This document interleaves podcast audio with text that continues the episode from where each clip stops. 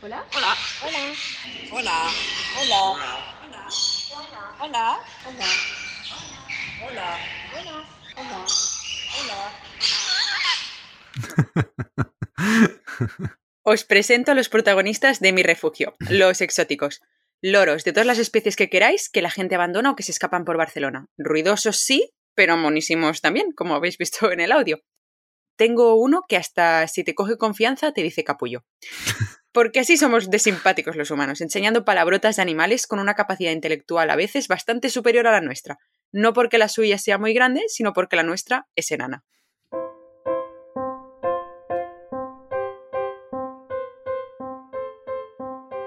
Bienvenidos. Bienvenidos, capítulo 16. Y si me dejáis, voy a explicar un poquito esto del falso inicio. Sí, por escuchado. favor, porque la cotorra que dice capullo es mi animal favorito en la vida, de siempre. Pues adóptala. bueno, os quería explicar un poco más de la protectora en la que trabajo, que quizás ya lo habéis visto un poco por Instagram, y algunas anécdotas de esta semana con las que vais a flipar. Para poneros en contexto, trabajo en colaboración con los rurales y con la Guardia Urbana, y nos dedicamos sobre todo a rescatar y a incautar animales abandonados o en condiciones nefastas, recuperarlos y, si es posible, liberarlos. Los intentamos eh, regresar a su ambiente, como las gaviotas, las tórtolas, faisanes o urracas que nos llegan. Pero los que son más domésticos, intentamos proceder a una adopción a través de veterinarios y de poner sus papeles en regla, como conejos y loros que habéis escuchado. Hasta tenemos una cabra que rescatamos en el puerto y un cerdo que recogimos en la Vall d'Hebron, en el hospital. Es una cabra acuática. y bueno, es todo esto en realidad pasa por las locuras de la gente en Barcelona, que es muy caprichosa y que a la vez pues no saben ni lo que tienen entre sus manos y cómo mantenerlo. Y bueno, casi que seguro que algún día nos encontramos un avestruz corriendo por la diagonal.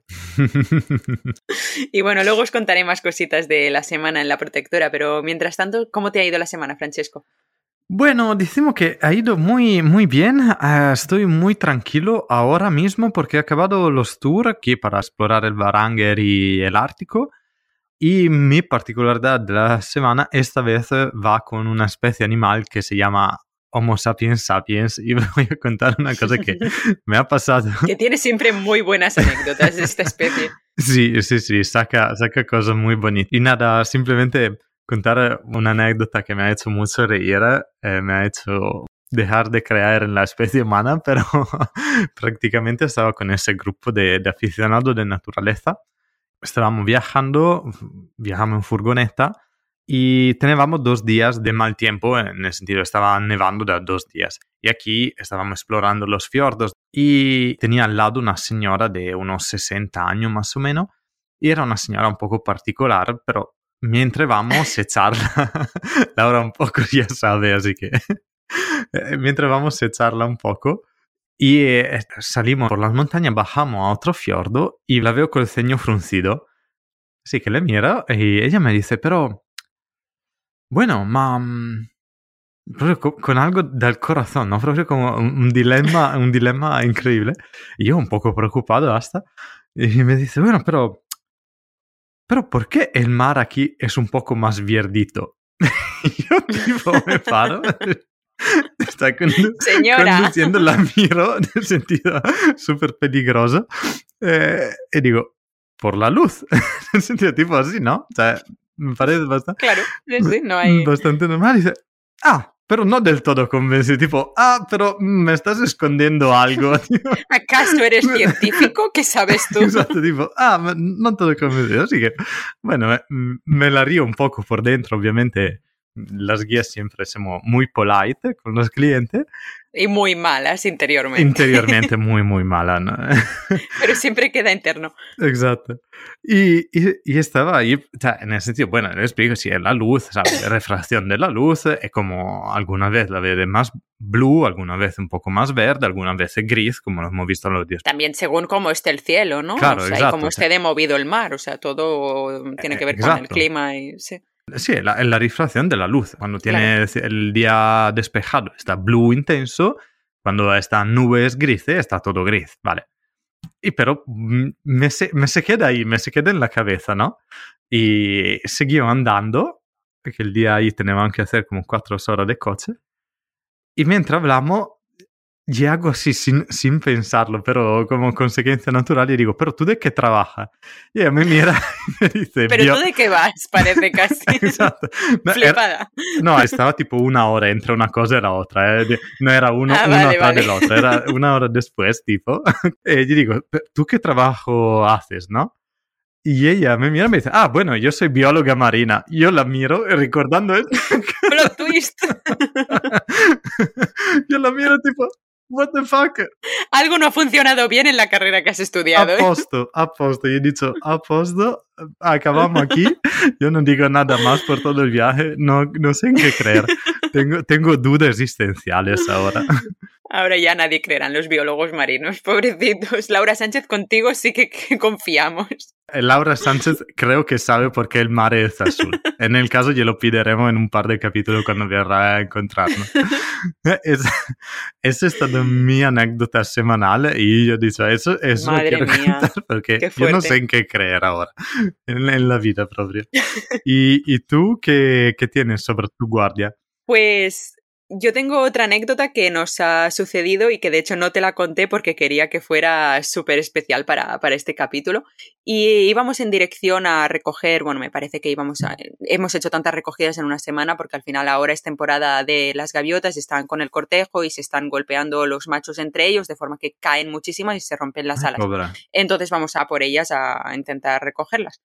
Y mm, bueno, mientras estábamos en dirección a una recogida con la furgoneta, nos llamó una señora y nos dijo que había recogido una paloma. Según ella, un pollo, pero yo ya no me creo nada y ahora sabréis por qué. Cuando la llamamos le preguntamos tipo, bueno, eh, está pidiendo comida, ¿no? Y dice, bueno, no, lo veo un poco débil, es pequeñito, No, le he dado 10 euros, se va a comer solo. se ha ido al McDonald's a comer más pollos, no. Bueno, No. Eh, pues eso, nos dijo que a ella le parecía un pollo, pero ninguna de las dos, ni mi jefa ni yo, estábamos muy seguras de lo de qué estaba haciendo esa señora con esa paloma. Y bueno, nos dijo que ella, bueno, quería alimentar a esta paloma y no conseguía que se comiera lo que le estaba dando. Le dijimos, pero bueno, ¿qué le está dando usted? Y dice, le estoy poniendo leche y no se la bebe. Y nosotros, vale, empezamos un poco mal.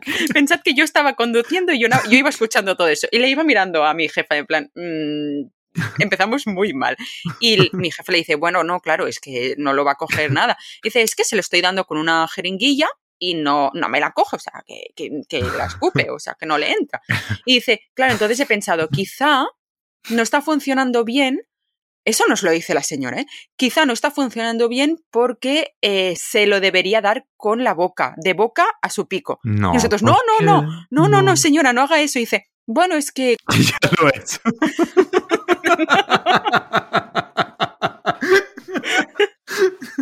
No, por suerte aún no lo había hecho. Estaba ahora buscando recomendaciones de si hacerlo o no hacerlo. Creo que hasta a ella le parecía un poco raro. Nosotros, ¿de dónde ha sacado esta cosa? Y dice, eh, me lo ha dicho una amiga, pero creo que no es lo mejor que debería hacer porque estoy embarazada. Y nosotros, ¿qué? Señora. ¿Cuántas cosas mal podrían influir? Exacto, todo. Y nosotros, no, no, señora, cuidado, que no, que no, que se puede morir, que le puede pasar un montón de virus, de infecciones, de todo. Y ella, ah, entonces no le doy. Y nosotros, no, ni leche No. ni con la boca. O sea, nada de nada. No leche y sobre todo no con la boca. Me hizo mucha gracia porque mi jefa le dijo, no señora, no haga nada. Y le dijo, por favor, miren en Facebook que hay un grupo que se llama Aprendiendo a Volar y cualquier persona de allí, cualquier voluntario, no se lo dijo así, pero era en plan, lo hará mejor que usted. Y eso sí que se lo dijo que esto va un poco para todas las personas que se encuentren a una palomita o a un pollo de lo que sea. En ese grupo de Facebook hay mucha gente que se ofrece voluntaria a cuidar de pollos porque tienen más tiempo, más manejo, más entrenamiento Se llama aprendiendo a volar. Así que echarle un vistazo si os pasa cualquier cosa de estas y también deciros que es temporada de pollos, que os vais a encontrar un montón y que lo más factible, lo que más puede pasar es que os los encontréis pues debajo de un árbol que han caído, lo que sea. No lo recojáis porque la madre acostumbra a estar cerca, ¿vale? O sea, irlos revisando si pasa un día, dos días y aún siguen ahí, vale, entonces lo entiendo.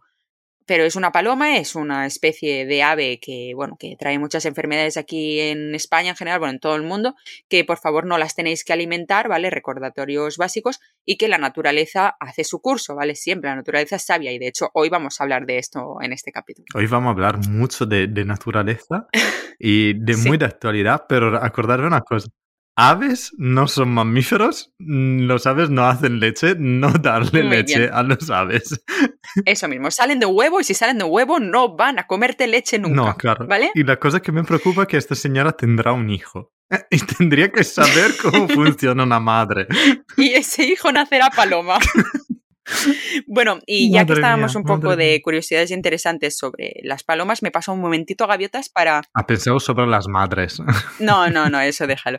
No, me paso un momentito a hacer una explicación de las gaviotas que se lo dije a Francesco también el otro día porque lo he aprendido esta Mm. semana y es de todas esas que se cuelan en patios cerrados, en patios pues de la típica escalera de, de vecinos que tenéis de seis pisos y que hay un patio al final de todos y que, bueno, nos llamáis y no pueden salir. Obviamente, claro que venimos aquí a ayudaros, pero para que entendáis, que eso yo no lo sabía y flipé bastante con la explicación, es que al ser eh, patios tan profundos tiene una bajada de las masas densas del aire y al condensarse abajo del todo imposibilitan a estas gaviotas alzar el vuelo, como harían de normal si tuvieran una corriente con la que impulsarse.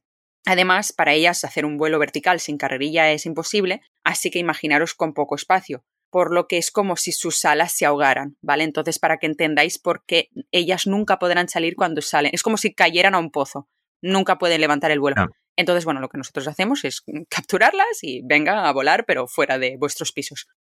Sí, es muy bonito y de hecho yo tampoco lo sabía y te enseña mucho en lo que estás diciendo que es una buena práctica que hacer y que no es una buena práctica. Así que los pollitos, dejarlo en paz, pero sí que si tenéis un patio y tenéis un animal dentro, muchas veces, sobre todo un animal grande, porque imagino tipo un paserino tiene las alas pequeñas y simplemente entra y sale. Pero un animal grande como una gaviota que necesita de masas de área grande y de espacios grandes no puede salir. Así que ahí sí que le hace falta una ayuda. Bueno, te digo, un paseriforme tampoco creo que pudiera hacer o que le pasaría lo mismo, pero lo más posible es que podría ir de terraza en terraza y quizá irse cogiendo la. porque al final tienen unas patas diferentes con uñas que por lo menos se pueden coger.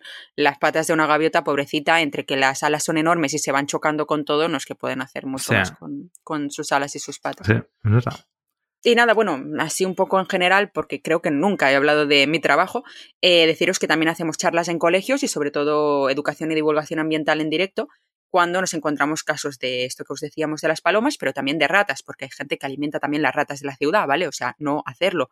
Enfermedades para todos. ¿Por O sea, qué? yo he visto en este tiempo que la gente está muy loca en Barcelona y imagino que en todo el mundo. O sea, no me puedo imaginar cómo es en Nueva York. Y bueno, lo que os decía, que son especies que no debemos ni alimentar ni proteger porque ellas mismas, ya lo vemos por el número de bichos que hay, de individuos, se valen de por sí solas. Y si no, así es el ritmo de la naturaleza, que a veces es cruel, pero también es sabio, que actúa hasta en ecosistemas urbanos. Además eh, de que son muchas, algunas son catalogadas como plaga y pueden transmitir enfermedades, como hemos dicho. Pero en este caso, aunque trabajemos con muchas invasiones como la de la cotorra argentina que se da en toda España, la especie de la que vamos a hablar hoy no es una invasión. Ya, porque hoy vamos a hablar de una cosa un poco diferente. Vamos a ser súper actuales por una vez. Bueno, que saldremos en una semana. Ah, además, buena Pascua. Estamos grabando el día de Pascueta. Buena Pascua, és verdad, sí. I bona mona a tots els de Barcelona. Catalunya. perdó. Y, y saldrá el capítulo en una semana después de lo que grabamos, pero vamos a ser muy actual porque ha llegado el chacal a España. ¡Uh, pánico! Ha llegado el chacal. ¿Qué está pasando? ¿Qué, qué es ese animal que... Pánico y mucha gente alegría. Cuidado. bueno, creo, creo que será mucho más pánico, porque la alegría lo trae mucho solo a los fotógrafos o a los biólogos, pero todo lo otro dice, ah, chacales, No, no, eso no, que comen los muertos y matan los niños. No es así, vamos a hablarlo. Hoy vamos a hablar de todo este tema y lo vamos a hacer yo y Laura y sin nos huéspedes. Hoy solo yo y ella. Y de hecho, bueno, queríamos crear un poco de debate, pero también nos hemos dado cuenta de que nuestras ideas de cómo enfocar el tema iban bastante por caminos diferentes, pero se acababan reuniendo en un mismo punto. Así que creo que al final del todo la explicación que os vamos a dar es cuando va a salir un poco de controversia entre los dos, pero podéis estar tranquilos que no nos vamos a pegar hasta el final, ¿vale? O sea, que tenéis que aguantar. Tenemos 3.000 kilómetros entre medio, así que no nos haremos daño un con el otro. Pero, pero sí, antes iremos un poco a explicar esta especie, que es maravillosa, y haremos un debate. Creo que sí, porque cada vez que hemos hablado para preparar este tema ha salido un debate, así que se llama El debate de los chacales. no se llama así el capítulo, pero ¡Oh, no pasa nada. no! Vale, vamos a empezar un poquito por la introducción. El chacal dorado es un cánido social junto a su pareja reproductora y descendientes inmediatos, y lo más importante es que es un animal muy adaptable y flexible, equivalente ecológicamente a lo que sería el coyote norteamericano en Europa. Es depredador, carroñero y oportunista, y puede cazar solo o en pareja, pero nunca en manada, como haría nuestro lobo. Su clasificación por la IUCN es de preocupación menor y es una especie de interés comunitario según la Directiva de Hábitats, de la que luego hablaremos.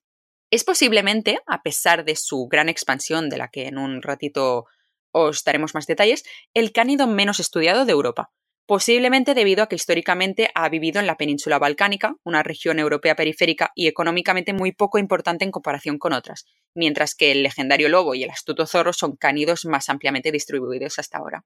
Sin embargo, durante las últimas décadas el chacal dorado ha iniciado un imparable proceso de expansión que constituye uno de los temas más interesantes de la actualidad faunística europea, del que hablaremos hoy. Un poco resumiendo, aunque es un poco largo, para que veáis de dónde salió. Hace unos 37.000 años, el chacal dorado inició una expansión desde India hasta el oeste. Ostras, la has tomado muy larga, ¿eh? Empezando 37.000 años. el capítulo será tres horas ahí. sí, en realidad creo que era un poco, un poco largo. Bueno, esto, eh, se inició en India y se fue hacia el este, proceso que se intensificó hace 20.000 años durante el último máximo glacial. En Europa, por el contrario, el fósil más antiguo data de hace 7.000 años y fue encontrado en Grecia. Es decir, que el chacal dorado es un inmigrante asiático que llega aproximadamente durante el Neolítico, extendiéndose por la península balcánica, donde estabiliza su población. Eso efectivamente no lo sabía, que empezaba desde India, su llegada. Cuando había estado ahí, hemos fotografiado chacales y me ha salido tipo una conexión mental que no sé si es correcta, pero confírmalo tú que eres bióloga Estás dando mucha responsabilidad sobre mi papel aquí. no, pero cuando fuimos ahí, efectivamente me di cuenta de una principal diferencia que los chacales en India tienen más variaciones genéticas respecto a lo que llegan aquí. Así que son efectivamente por eso, porque son la fuente de la Mm. población, así que tengo más mutaciones en partido de ahí. Y me acuerdo que estaban chacales con los ojos azules, Ah, es verdad. que nunca he visto en Europa. Pero entonces, ¿qué dices? Que quizá en un principio sí que podían tener los ojos marrones y ojos azules los chacales indios Sí, y al alejarse solo una parte de la población, ¿no? La que se fue expandiendo es la que quedó un poco la reminiscencia de solo ojos marrones. Solo, exacto, exacto. Fija. Yo creo que al final, alejándose, em, algunas características se han dejado atrás en poblaciones originarias como la de India. Mm, vale. Podría ser por eso. Vale, vale. Muy interesante. Sigo un poco, ¿eh? Y bueno, sin embargo, a partir de la década de 1940 y muy especialmente desde los 80, el chacal dorado se ha expandido con una progresión casi geométrica. A partir de 1980, el chacal dorado recoloniza Hungría, de donde había sido previamente exterminado, a principios más o menos del siglo XX. Y a finales de esa década también recoloniza otro territorio del que también había sido erradicado, Macedonia. Desde los años 90 el proceso se ha acelerado mucho y no solo el chacal ha recuperado buena parte de la península balcánica, sino que se han avistado individuos divagantes en una amplia zona del centro-norte de Europa, indicando las principales líneas de expansión. En Alemania en el 96, en 2011 en Suiza, Austria y Polonia, en 2014 en el norte de Ucrania, Ucrania, ¿Ucrania? Ucrania. Parece lo No de me. Barnaca del otro país. En catalán. Barnaca, Barna. Ucrania. Es que catalán y castellano, lo siento. Y desde 2015, Dinamarca, Costa Báltica y, bueno, países bálticos en general, Holanda, República Checa, Eslovaquia, nordeste de Italia, bueno, ya, todo Italia, Transilvania y Bosnia. Y en 2015, por ejemplo, se produjo el primer registro de un chacal dorado en la República Checa, a solo 40 kilómetros del este de Praga. Anteriormente se habían detectado muertos. Y en 2017, mediante fototrampeo, se ha demostrado que ya existía cría en esa nación, que más o menos sucedería lo mismo también en esa temporada en Italia. Ya antes, en realidad. Antes del 2017. Sí, sí, pero puedo confirmar Vale. que estaba antes. Y pues eso, hay una cosa muy chula que es Noruega informó haber visto un chacal dorado a finales de 2021 y la Rusia subártica consideró que su primer avistamiento de chacal era de interés periodístico en el verano del 2022. Pero en ninguna de las dos áreas se quedaron, ya que sus factores climáticos no eran idóneos y actuaban como factores limitantes en su expansión. Así que en toda Europa se pasó de ningún chacal dorado abatido en 1994 a 1800 en 2014. Sí, sí, es una especie súper adaptable y es verdad que ya ahora está muy difundida en toda Europa. Yo considero que ya probablemente ya está en más parte de España Sí, seguramente. y mm, quería hacer un pequeño punto antes de empezar todo el capítulo, porque efectivamente lo has comentado súper bien la difusión, pero voy a hacer una pequeña clase de definiciones. Vamos a ver qué es una especie exótica, una especie naturalizada, invasiva, eh, todas esas cosas, para hacer un poco de claridad. Una especie exótica es una especie animal o vegetal introducida por el hombre en áreas fuera de su areal de distribución original. De normal, la se tiende a considerar una especie de primera generación, en el sentido estar introducido, ¿vale? Especie naturalizada, estamos hablando de una especie exótica que ha llegado recientemente en un territorio y que ha solucionado a reproducirse en ese hábitat, ¿vale? Así que hablamos ya de una segunda o tercera generación, por eso estaba haciendo la diferencia. Especie invasora son especies exóticas que han logrado adaptarse excelentemente a hábitats específicos, causando daños al ecosistema y o a las poblaciones humanas. Vi hago notar que en ese caso la parte antrópica es muy presente, en el sentido, una especie invasora de normal se considera invasora cuando hace daño dal punto di vista antrópico, porque algunas especies exóticas que se han adaptado no se consideran invasora porque son favorables para la economía de un sistema. Ve, hago el ejemplo de la rubinia pseudoacacia, que es un árbol y se utiliza mucho para hacer madera de fuego y no se considera invasora, en vez de es una especie increíble que cambia totalmente los terrenos y, y todas esas cosas. Acabando, especie espontaneizada es una especie de origen no local, pero que se ha introducido desde tanto tiempo que ahora la se considera como normal. Ad ejemplo, el faisán. El faisán fue introducido desde los romanos y no es una especie natural de Europa. Sin embargo, yo tengo a hacer una diferencia en esos temas. Me lo había hecho un profesor y yo lo sigo adoptando mucho, que es eh, la diferencia entre exóticas y alóctonas.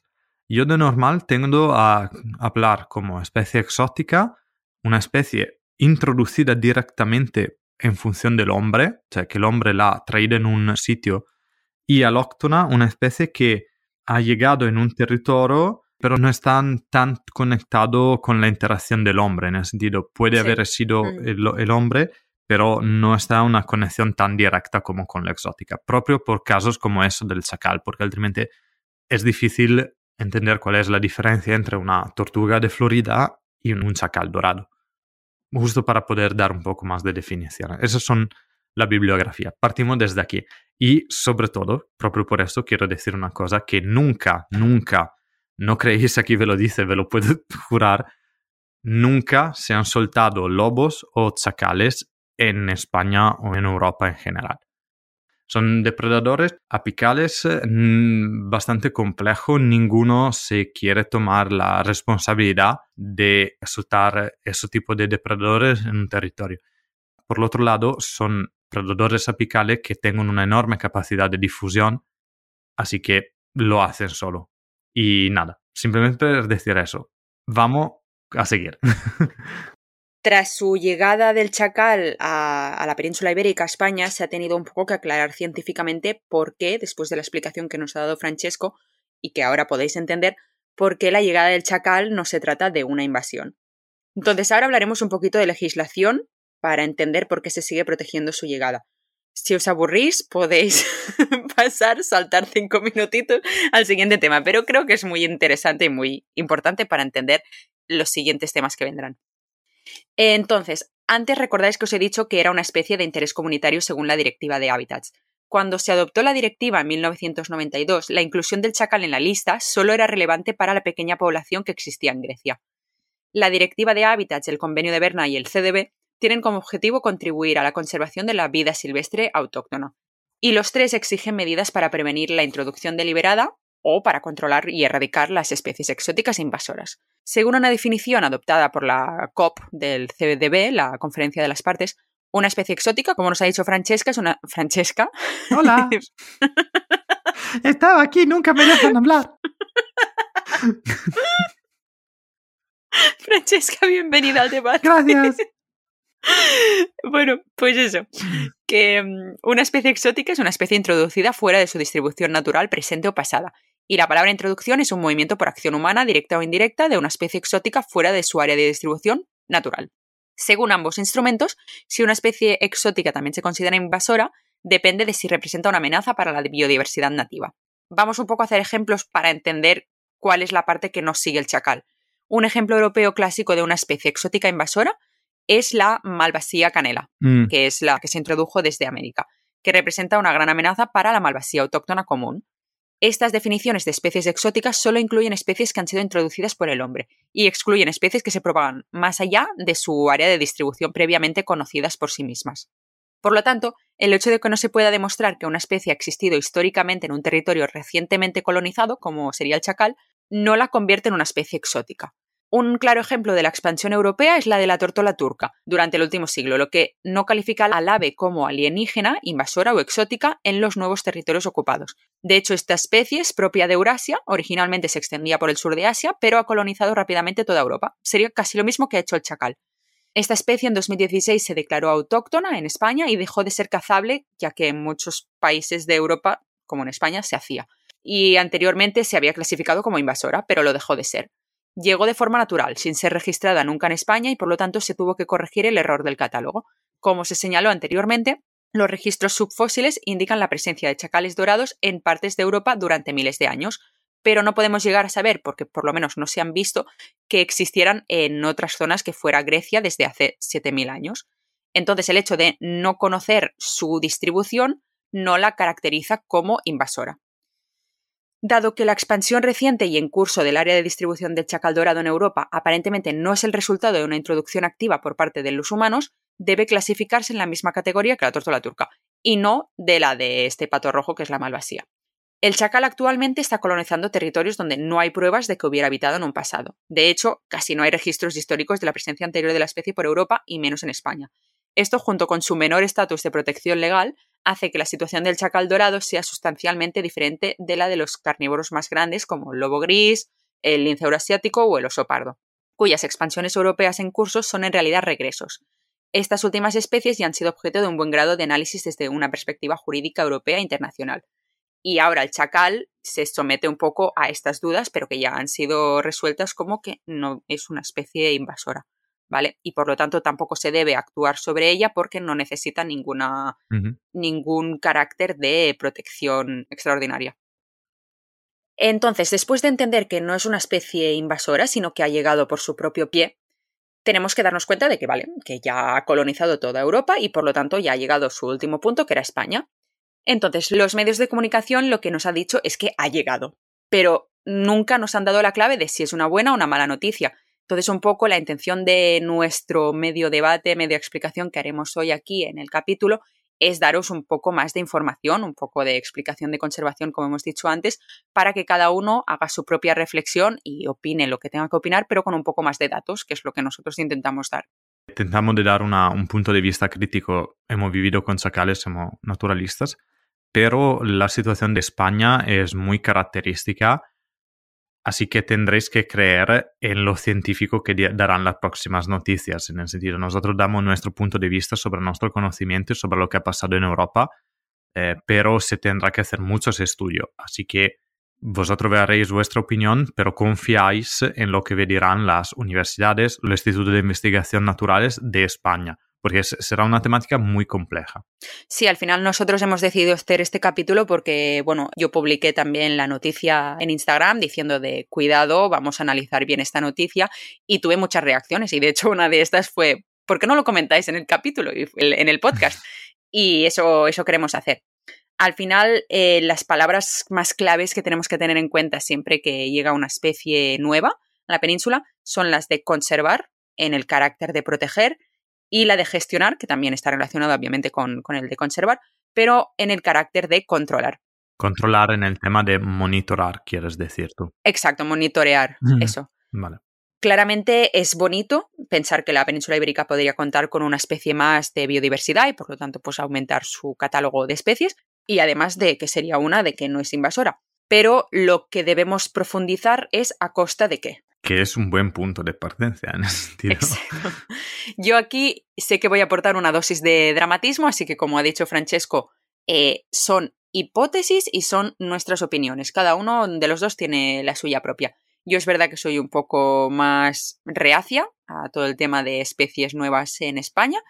¿Cómo decirlo? Soy un poco más crítica con todas las cosas que pueden llegar a pasar, ¿vale? O sea, mi mente se expande en plan, ¡boom! Como mierda a lo que puede suceder con una especie. Y quizá en un futuro no es tanto a lo que pasa en mi mente como con lo que pasará en la realidad.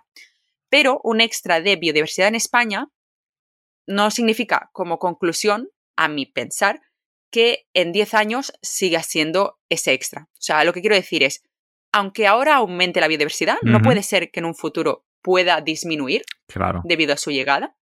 Y eso es el punto en el cual probablemente, como decía Laura, vamos a volver un poco a encontrarnos, porque eh, vamos, vamos probablemente a acabar a eso. Así que vamos desarrollando un poquito y veréis que, que será mucho de hablar.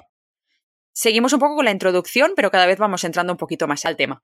Para el chacal dorado, su hábitat ideal lo constituyen los valles con proximidad de ríos o humedales. Selecciona negativamente las montañas, las zonas con colinas, así como los bosques espesos, y huye de los extremos climáticos como la excesiva aridez o los fríos intensos, como hemos dicho antes en Noruega. La presencia del chacal dorado está fuertemente correlacionada con la menor densidad de población humana, es decir, cuanto menos densidad humana, más chacales y con un número máximo de 25 días de nieve al año, así como un 50-70% de cubierta agrícola, ya que, como verás más adelante, sus hábitos omnívoros le hacen atractivos ciertos cultivos. Sigo diciendo que todo lo que voy a pensar aquí son hipótesis, ¿vale? De lo que puede pasar en España, porque es verdad que la, la investigación que ya se ha dado en Italia, ya que están un poco más avanzados en este tema porque ya llevan mucho tiempo con el chacal, es en un ecosistema mediterráneo un poco diferente a las regiones compatibles que podría tener España ya que es bueno, más árida, más abandonada, y Italia es un poco más montañosa, a pesar de también tener algunos puntos que obviamente serán adecuados para él. Así que, bueno, en la península ibérica contamos con grandes mamíferos. Tenemos el oso, el lobo, el lince, el gato montés y el zorro, entre muchos otros, pero es verdad que estos son un poco los claves para explicar el tema del chacal. Al expandirse sobre todo por el sistema central, que creemos que es lo que va a suceder con el chacal, estaríamos dejando al oso aparte, porque está en las montañas del norte. Entonces aquí no vamos a entrar. Podría llegar a competir con el lobo en los valles de Zamora o de Ávila. Por la experiencia que tenemos en las zonas de Rumanía y Bulgaria, que es verdad que son territorios muy especiales en cuanto a su conservación y en cuanto a encontrarlos, sabemos un poco lo que podría ocurrir si se expandiera a gran nivel en España, en el territorio más central de estepas, de zonas medio áridas, que es lo más parecido a donde nosotros los hemos visto en acción. Bulgaria ha sido siempre el verdadero centro de los chacales dorados en Europa, una de su mayor población, igual que más o menos también Rumanía. Por eso allí ha sido mejor estudiado que en otros lugares de Europa. Durante la prehistoria, y según nos dicen los restos fósiles, el chacal dorado estaba expandido por toda Bulgaria. Pero la persecución humana, a base de caza y venenos, acabó surtiendo su efecto, y en 1960 el chacal dorado solo se encontraba en un rincón junto a la frontera con Turquía. Por esta razón, en 1962 el chacal dorado fue declarado especie protegida en Bulgaria, si bien se producían ataques al ganado en regiones semimontañosas. A partir de entonces su recuperación fue espectacular. En el 98 había ya menos de 20.000 chacales, pero en 2011 su población se disparó hasta los 40.000. De hecho, más adelante se le retiró el estatus de especie protegida, actuando sobre ella con un control poblacional. En Norteamérica también tenemos casos estudiados con la expansión del primo hermano del chacal, el coyote, Allí este proceso se dio desde el momento en que el lobo fue exterminado de la mayor parte del territorio de Estados Unidos.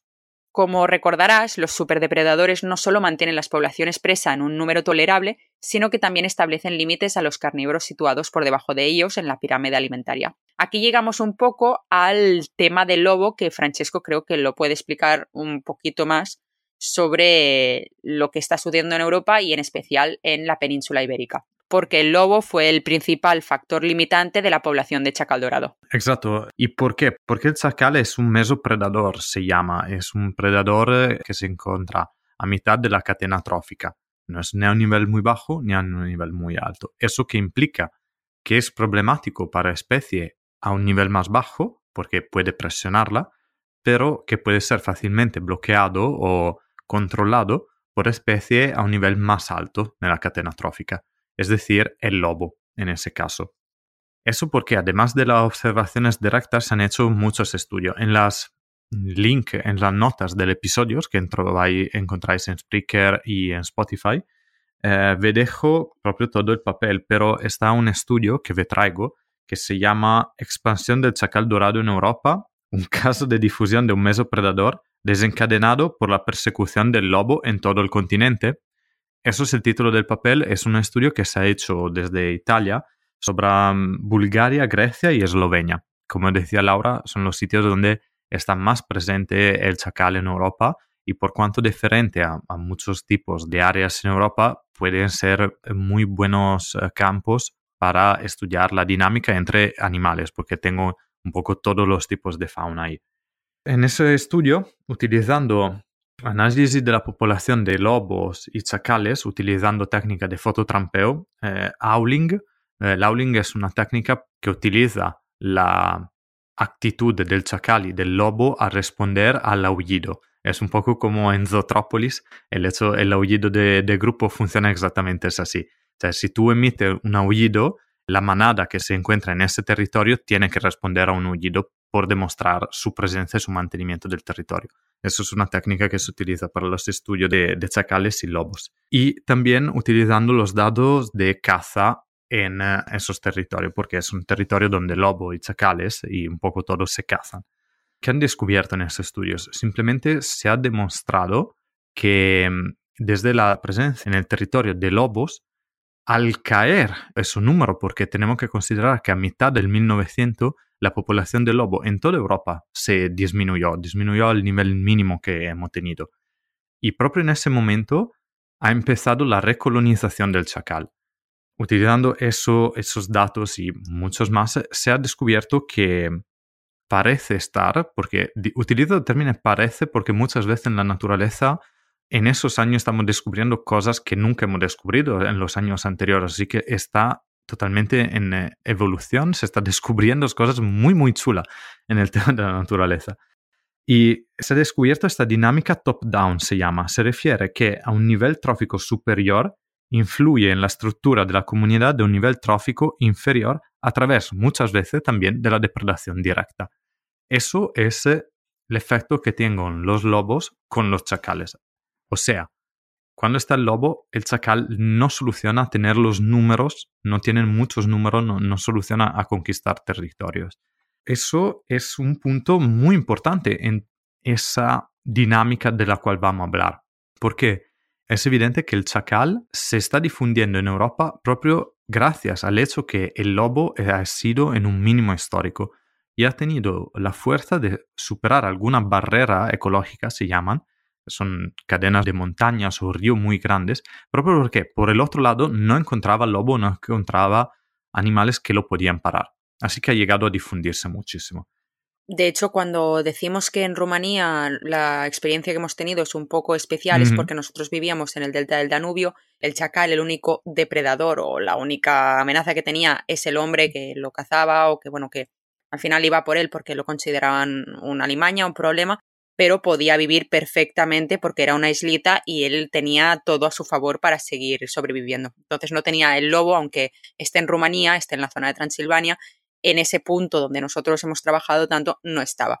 Entonces ahí sobrevivía a sus anchas. Tranquilamente, sí, sí, sí, sí. De hecho, proprio por eso se considera que la principal barrera eh, a la expansión del chacal sería la presencia del lobo. Y sin embargo, es eso el problema de España. Lo digo problema, lo digo riendo, pero para que eh, se entienda.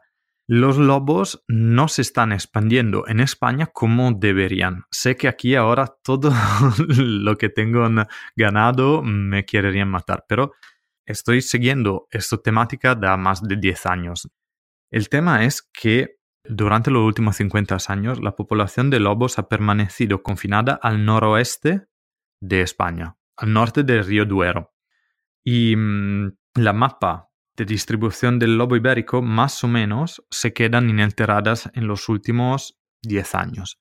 Mientras que en Italia, que hemos tenido una dinámica muy parecida por cuanto el territorio es diferente, pero también nosotros en los últimos 50 años teníamos el mínimo de población de lobo aún menos que en España, pero en los últimos 10 años la presencia del lobo en Italia desde una presencia muy muy rara ha devenido casi una constante en el territorio, o sea, está difundido por todos los lados.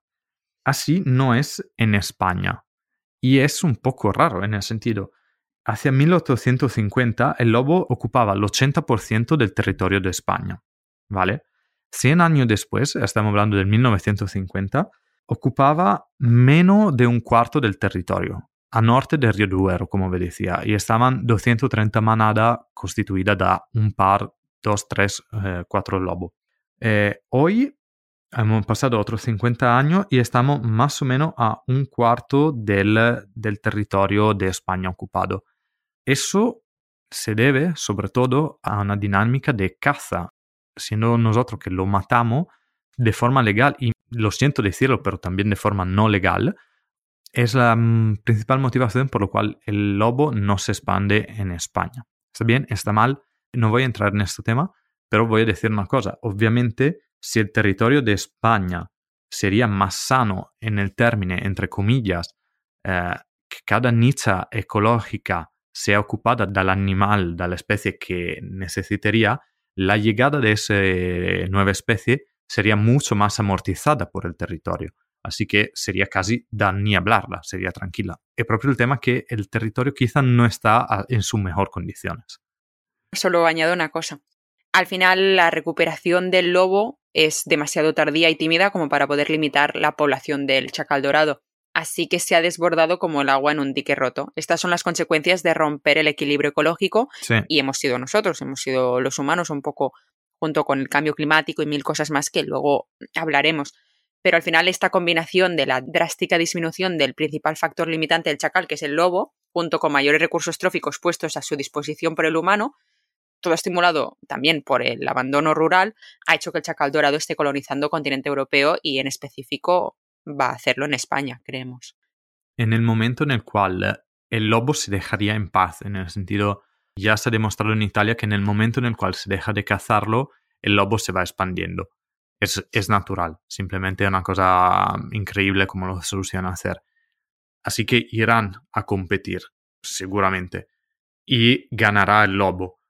Pero es propio el tema de qué pasará hasta que el momento llegue. Claro. Eso quizá un poco el tema. Exacto. Y eso nos lleva a las siguientes especies de las que estábamos hablando, que podríamos casi hablarla en el mismo modo porque son los dos felinos de la península, el lince y el gato montés, que están repartidos respectivamente entre sur y norte aproximadamente. Ambos son solitarios, pero además el lince lo que tiene es que está amenazado, que hay muchos programas de cría en Doñana, en Extremadura, en diferentes sitios.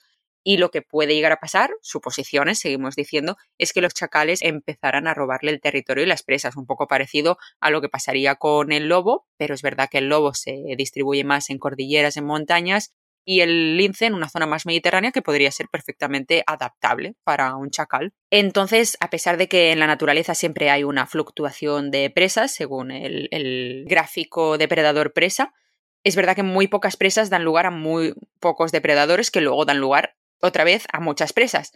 Entonces, quién sabe si al final solo sería una adaptación más del ecosistema a sus recién llegados y el sistema se acabaría reequilibrando.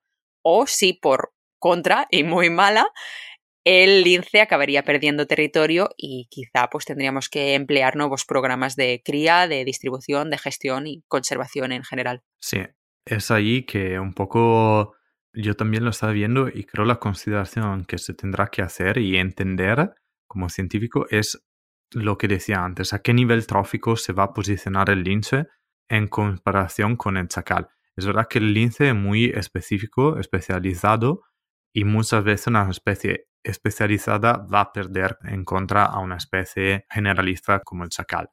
Así que se tendrá un poco que ver. No creo tanto con el, el gato montés. Mm, yo tampoco. Creo el gato montés sería un poco como el oso, le dará un poco igual el tema del chacal. Creo que un poco como el zorro en realidad, que quizá vive en sus territorios y caza sus presas, pero podrá encontrar quizá nuevas zonas de distribución no creo que quizá lo afecte tanto. Bueno, el gato yo creo aún más del zorro, porque el zorro será seguramente afectado de la presencia del chacal. Sí, sí. Pero el gato, siendo propio un felide, también uh, tiene una dieta un poco diferente, creo lo afectará menos. El lince es lo que lo cual me preocupo más yo también, porque tiene más o menos la misma presa. Y creo el tamaño, eh, no he averiguado, pero creo el tamaño es más o menos lo, lo mismo. Yo creo que el lince es un poco más grande. Sí, así que podría ser lo que lo puede ayudar en el sentido de no perder territorio, Pero también es verdad que los linces normalmente actúan en solitario y los chacales van no en manada, pero sí en pareja. Sí, eso sí. Al cazar. Entonces tendrá más probabilidades de, de liderar un territorio. Pero también es decir que el lince, siendo un felide, es mucho más eh, agresivo en, alguna, en, Sí, en también, algunos puntos. también. Así que se tendrá mucho que estudiar esa parte y se podrá estudiar solo en esos años con, en España. Claro. Y finalmente llegamos a los zorros. Conocemos que la competencia zorro-chacal es directa porque la hemos vivido en Rumanía, es decir, donde hay chacal no hay zorro, porque se adaptan aún mejor que ellos y conquistan más rápido el territorio, que es el mismo que el del zorro. Por lo tanto, sin presas ni madrigueras, son echados, entre comillas, de esa región. Aunque el zorro sea superviviente, se mueve en individuos sueltos, no como el chacal que va más en grupito, como decíamos. Bueno, tiene grupitos familiares, se definen. No tiene una verdadera mandada como el lobo, pero de normal tiene una, una pareja alfa, se define, o sea, una pareja reproductora, macho y hembra, y de normal tienen los cachorros del año anterior por un año en el grupo familiar, de normal de 4 o 5, pero no cazan todos juntos en manada, y de normal lo echan todos cuando hacen la nueva manada. Muy bien. Eso provocaría que seguramente hubiera menos individuos dispersos por la península de zorros y que quizás se reunieran en zonas donde el chacal no llegara tanto. Obviamente no los extinguiría porque sabemos cómo es el zorro, que es un superviviente nato, pero sí que es verdad que los impulsaría un poco en territorios más aislados. Puede ser. Muy probablemente. Y bueno, como conclusión puede darse muchísimos cambios. Es una llegada tan reciente del chacal y tan diferente en cada ecosistema que no podemos prever lo que va a pasar en España. No hay an- antecedentes ni estudios, de hecho muchos seguramente se están haciendo ahora, así que próximamente en los próximos años empezaremos a entender un poco más la distribución del chacal en España, sus causas y consecuencias. Pero al final solo el tiempo dirá, nosotros solo podemos hacer apuestas y apostar obviamente por el territorio nativo, por sobrevivir, por estabilizarse y obviamente por un equilibrio que nos encantaría que hubiera. Sì, sì, sì, sì, assolutamente. El hecho es que proprio estando en tema de dispersión, que es la palabra llave de hoy, en ese momento tendremos una explotación de números. Es decir, cada vez que un depredador llegue en un territorio nuevo, tiende a aumentar rápidamente los números, sobre todo de especies como lobos, chacales y cosas así. Así que no será de espantarse si en principio tendrán números gordos y sobre todo podría pasar una cosa, que los zorros alejados un poco de los territorios más rurales se acercarán más a áreas antrópicas, Claro. a la cual se adaptan muy bien y podría haber un aumento de, de zorros en las ciudades y en zonas así. No es da Claro, espantarse. sí, similar a lo que pasa en Londres, más o menos. Exacto, exacto. No se tiene que espantarse, no son animales peligrosos, pero sí que se podrían percibir como plagas, como alimaña, como decía Laura. Y ahí entra totalmente otro tema, en el sentido, ¿qué es una plaga? ¿Cómo se define una plaga?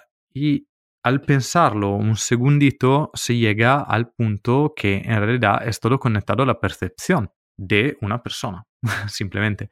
Porque imaginar el ejemplo de los murciélagos. Hasta 100 años se pensaban que eran súper malos y súper malvados y los se alejaban desde las casas. Y ahora sabemos que hacen muy bien para controlar los mosquitos y cosas así. Y le vamos a construir eh, eh, casitas en nuestros mismos teclados.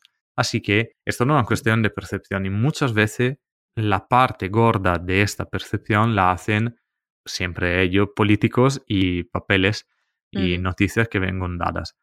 ¿Cuál es el problema? Que si no nos informamos, cada animal es una plaga, cada animal es, una, es un problema.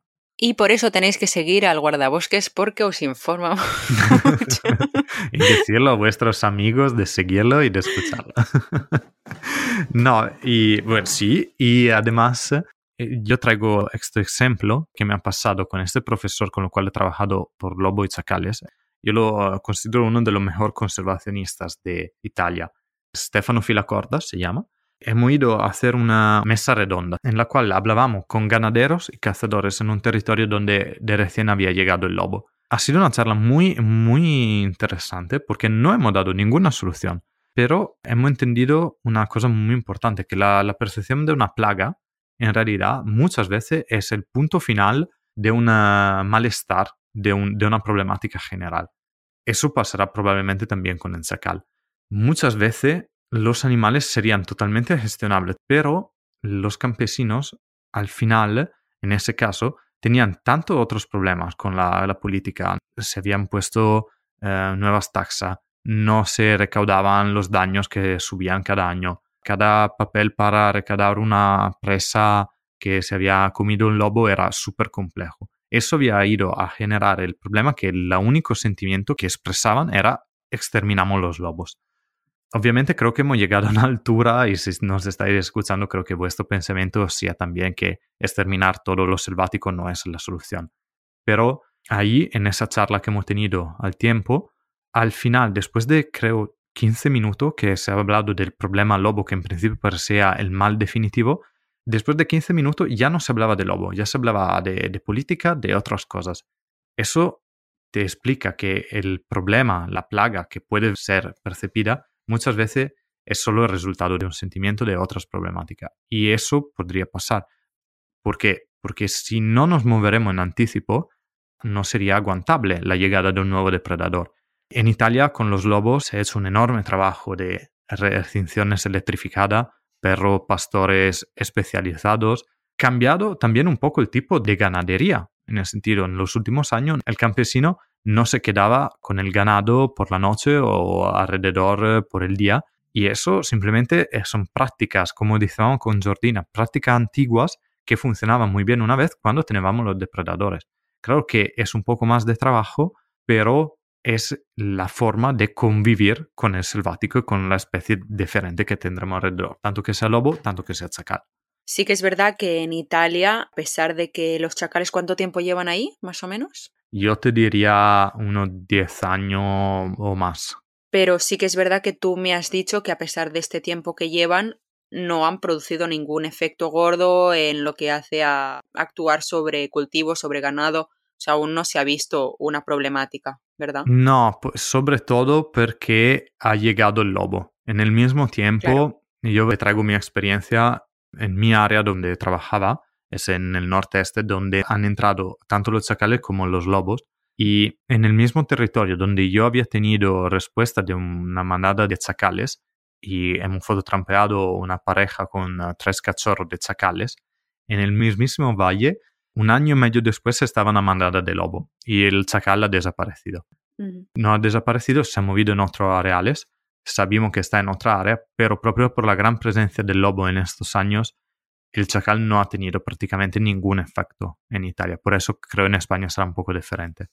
Claro, a eso me refiero, que en territorios menos limitados por una población de lobo y más establecidos quizá en un periodo máximo de 10 años, el chacal sí que podría llegar a actuar sobre esto, porque es verdad que en cuanto a su alimentación, en Bulgaria se realizó un estudio analizando el contenido estomacal de 95 estómagos de chacales entre el 98 y el 2007 y se vio que el chacal dorado no solo puede provocar pérdidas en cultivos agrícolas humanos, sino que también es capaz de predar sobre ganado doméstico, especialmente en terneros, tal y como veíamos en Rumanía, que todo el mundo lo odiaba justo por eso. y es por eso que tanto los chacales como los lobos son despreciados y perseguidos. Entonces, lo que yo pienso es que en realidad en un futuro, quizá en un tiempo cuando en España ya esté más establecido y las poblaciones más controladas y se sepa pues en qué zonas actúan más, es verdad que quizá la parte más campesina y cazadora va a proceder un poco a su erradicación, un poco fuera de la legalidad, de lo que sea, porque van a actuar contra sus propios terrenos. Así que es verdad que si se quejaban por el lobo, espérate a ver cómo harán con el chacal, porque yo creo que el chacal sí que ha llegado para quedarse y que todos aquellos que se alegraban por su llegada serán los mismos que luego lloren sus cazas, porque se va a producir sí o sí. Sí, por cuanto no creo activará tanto los campesinos. O sea, en el sentido, lo que puede comerse en un campo es muy básico. O sea, hacen más la grulla o otras especies animales.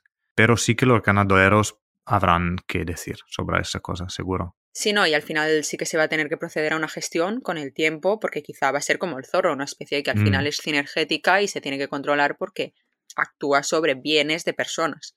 Si bien el chacal dorado tolera mal la excesiva concentración humana, como hemos dicho antes, dada su acosada omnivoría, el chacal no ha podido evitar beneficiarse de los maleficios del crecimiento poblacional humano. El campo se despuebla de humanos, pero a cambio en los deprimidos cinturones urbanos se dispone de cada vez mayores basureros y vertederos donde pueden acercarse y encontrar comida, como decíamos con el tema del zorro común en Londres. El segundo factor que influye en la expansión del chacal dorado es el incremento de la actividad energética en los Balcanes, al igual que sucede en el resto de Europa, un incremento progresivo del nivel de vida y el nivel de ocio ha redundado en el auge de la caza.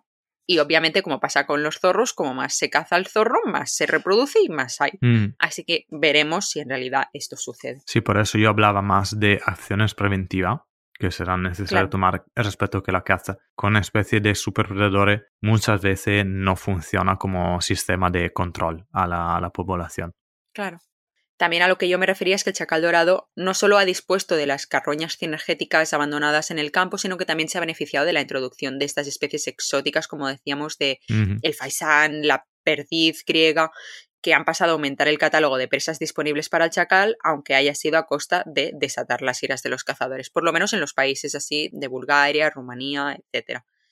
Y por todas estas cosas, sí que creo que Francesco y yo estábamos en común, tenemos un poco el mismo pensamiento en que obviamente es lícito, es correcto que haya entrado de forma natural en la península, bueno, en toda Europa, pero ahora lo que nosotros debemos proceder es en hacer un seguimiento, un monitoreo y un control.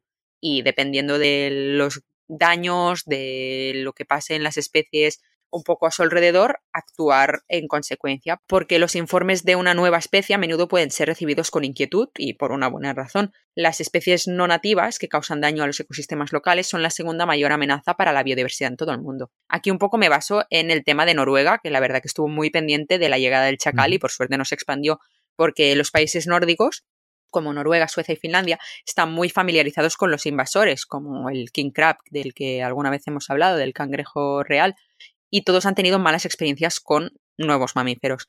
Los perros mapaches, los mapaches 100% mapache e incluso los bisones americanos antes mencionados, que también los tenemos nosotros en la península y que coexisten con el bisón europeo, han causado estragos en las poblaciones de aves y pequeños mamíferos de la zona. Entonces, obviamente, se tiene que revisar, vigilar todo lo que puede suceder a continuación. Eso por supuesto. El tema un poco es también para decir que si ha salido ahora la noticia, para mi experiencia ya serán uno, dos años o tres que los científicos de España están monitorando la situación. ¿Cuál es el otro problema? Que el debate que teníamos un poco es propio en el punto ahora de llegada, si es bueno o es malo, como decía, decía Laura. Yo lo veo en un, en un punto que siempre lo digo, no está ni bueno ni malo, es, es naturaleza que hace su curso. A diferencia de Noruega, uh, la presencia del chacal en, Noruega o del zorro en Noruega de, muchos de esos invasores está problemática propio por la presencia de colonias de aves marinas y que vengan hasta el norte porque es el único sitio donde solucionan a anidar en seguridad. Claro que son dos situaciones diferentes. El, el king crab se ha introducido en un areal cercano, ha escapado del cultivo humano y ahora está arrasando los fundales marinos. La tortura turca que tú decías en principio es un punto muy parecido, efectivamente, a lo del chacal. Y es una difusión natural, así que es normal que llegue en un sitio al cambiar de un hábitat, pero sí que podría tener problemática.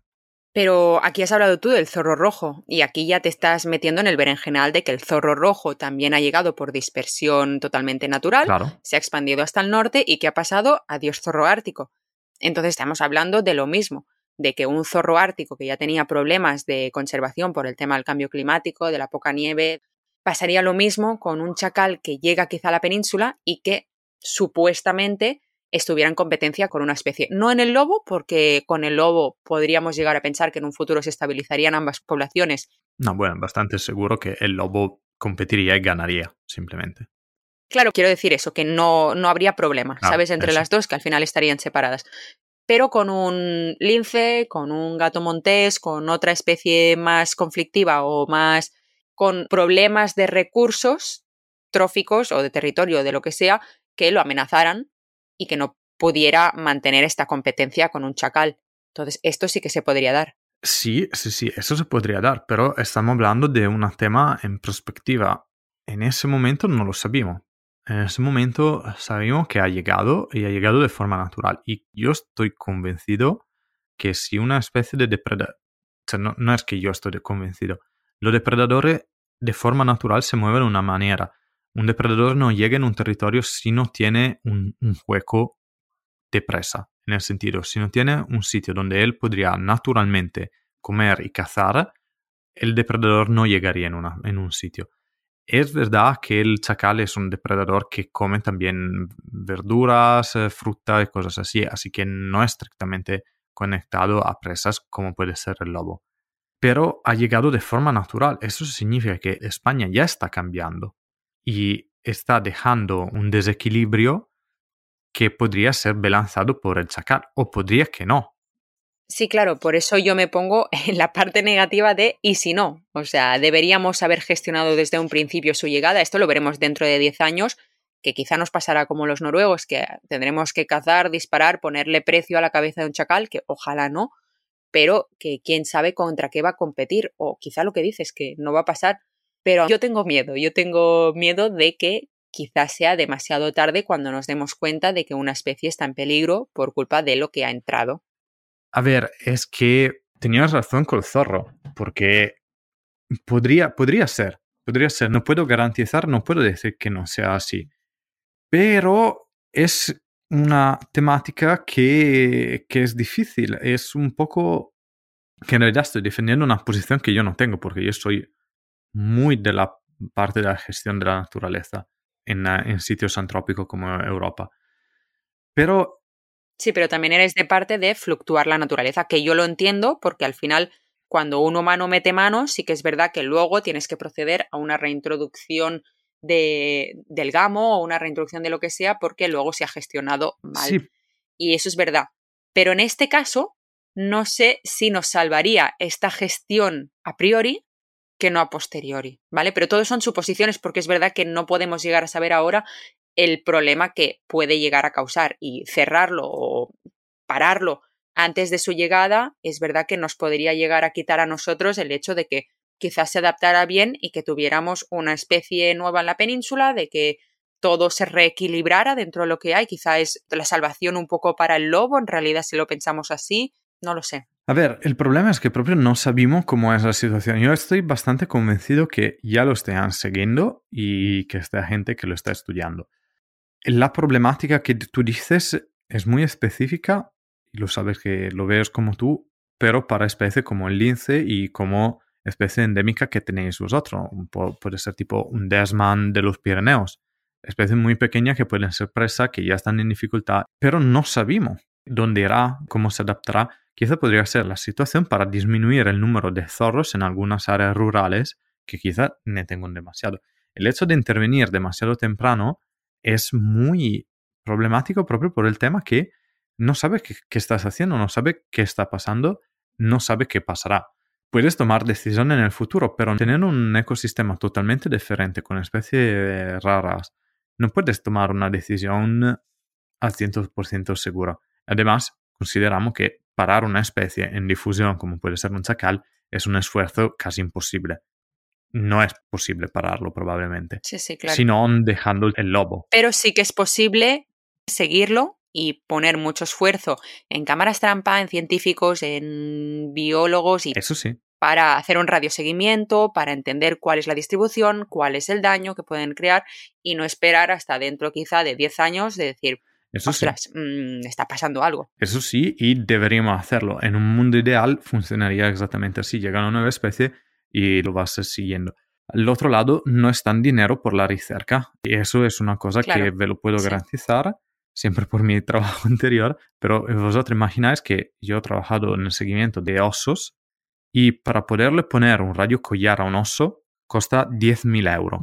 Entre radio collar, actividad y todas esas cosas. Para hacerlo nosotros, mi profesor, este Stefano Filacorda, ha tenido que tomar el trabajo de preparar los planos de abatimiento de toda la región para tener el dinero para hacer las acciones de conservación, porque a la gente simplemente no le interesa.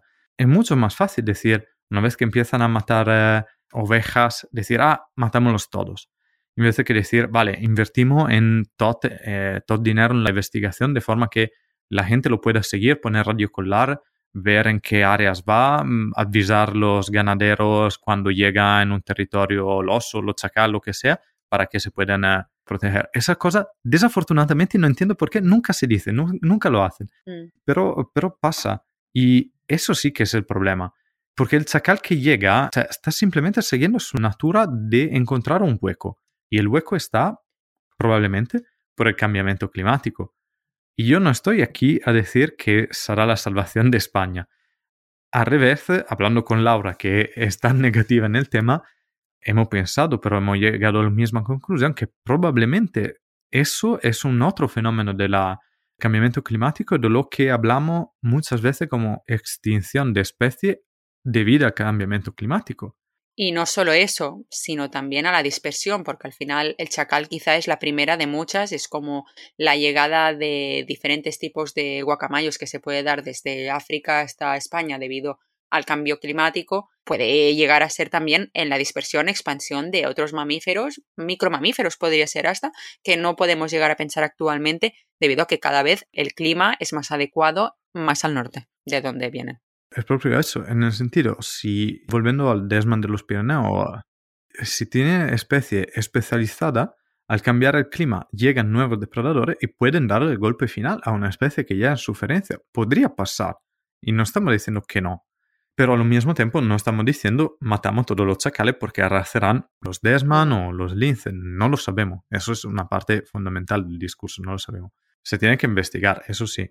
Otra cosa que se tiene que investigar de este cánido es un poco el problema que puede llevar al humano también, porque es un problema de salud pública, ya que el chacal dorado tiene un interés parasitológico particular, ya que muchos de sus parásitos también pueden infectar a los perros domésticos. El chacal dorado ocupa una variedad de hábitats muy próxima al humano, lo queramos o no, aunque a él no le guste, igualmente al final visita nuestros vertederos. O sea que toda la diversa fauna de parásitos puede representar tanto un problema de salud de nuestras mascotas y no se sabe si alguno de sus parásitos puede llegar también a, ser una especie patógena humana. Entonces, entre esto y el hecho de que tampoco lo hemos comentado, pero también es un peligro la futura, la posible hibridación que podría haber tanto con lobos como con perros, ya que, bueno, esta hibridación puede afectar negativamente el estado de conservación de los chacales dorados por una banda y también de nuestros lobos, de los diferentes lobos que hay en, Europa. Sí, claro, pero al final se tienen que decir dos cosas. Que en tanto a nivel de patógenos es un animal que ya está en Europa. Es como si hablamos de un zorro o un perro randagio. Son los mismos patógenos. No creo podrá llegar a traer cosas nuevas o patógenos nuevos proprio porque estamos en un clima, en, una, en un hábitat ya a contacto con el humano. Sería otra situación si estamos hablando de los chacales de India o de África que vengan de la foresta, de sitios donde los hombres no están. Y por la otra parte, a nivel de hibridación, mm, tampoco creo que sea tanto problemático por el lobo, propio porque está este gran nivel de competición top-down, como decíamos en principio. Es más problemático por el chacal, que sí que podría tener hibridaciones con perros salvajes que amenacen así el nivel genético, la pureza genética de la especie misma.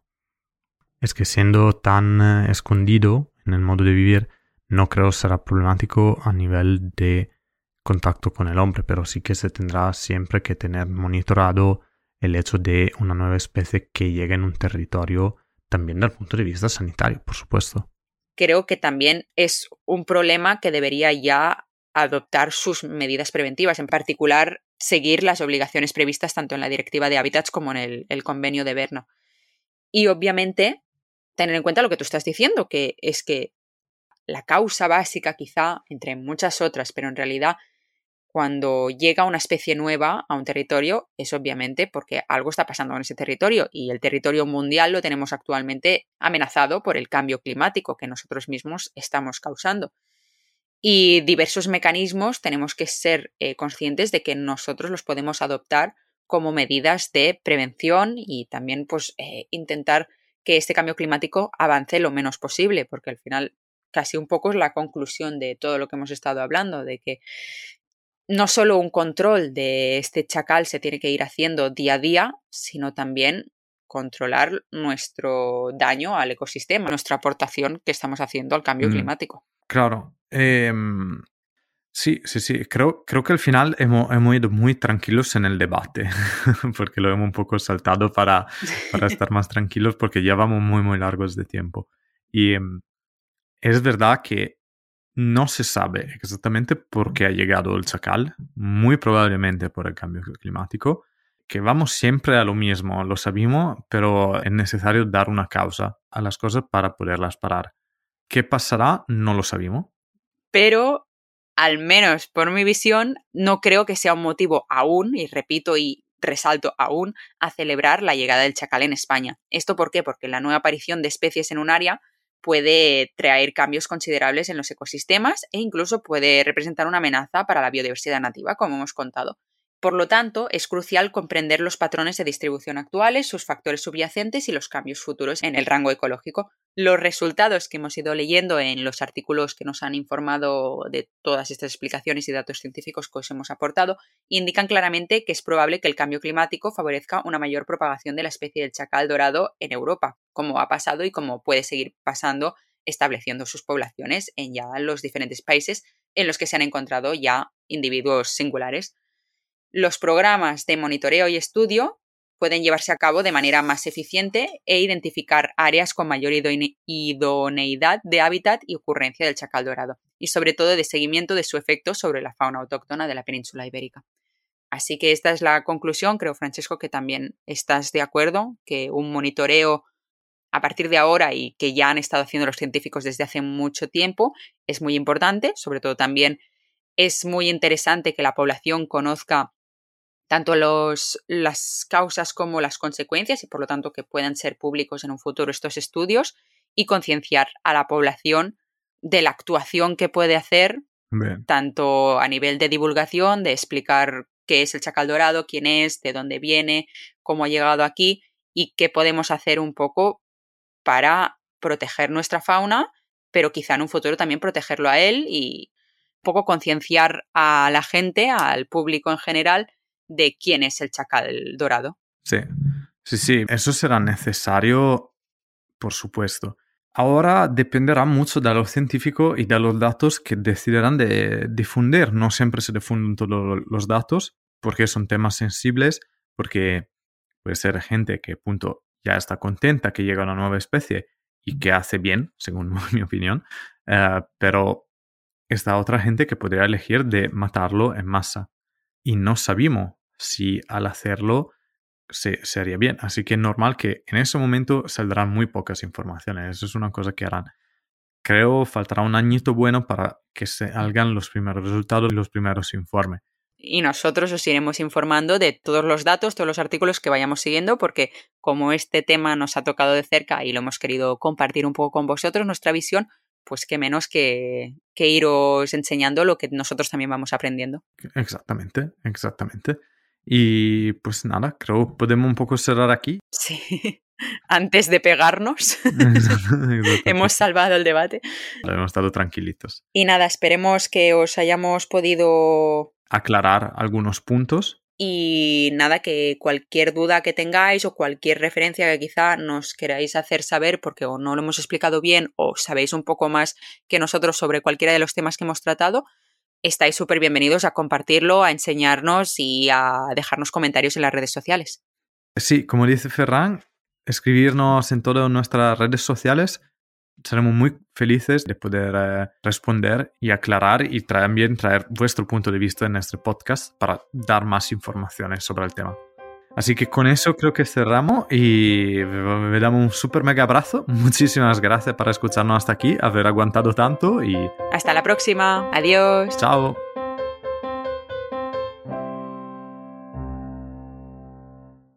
Has escuchado El Guardabosques, un podcast de la red de podcast de ciencia, ecología y medio ambiente Podcastidae.